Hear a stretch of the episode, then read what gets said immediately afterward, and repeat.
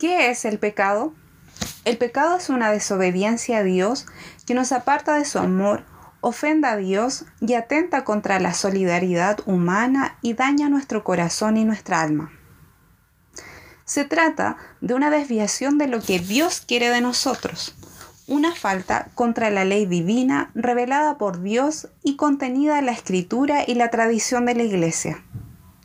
No debemos desconocer o subestimar la realidad del pecado, ya que solo en la medida en que lo conozcamos podremos abrir auténticamente nuestro corazón al amor misericordioso e inquebrantable de Dios que nos perdona, sana y entregó a su Hijo para liberarnos de él.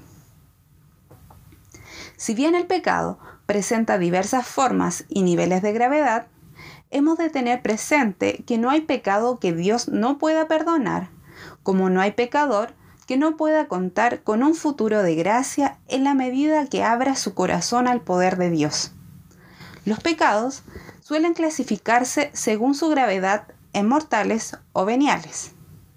La Iglesia nos enseña que cuando con plena conciencia y libertad realizamos un acto contrario a la ley de Dios en cosas graves, estamos cometiendo un pecado mortal, porque rompemos la amistad con Dios y la vida nueva que Él nos ha regalado.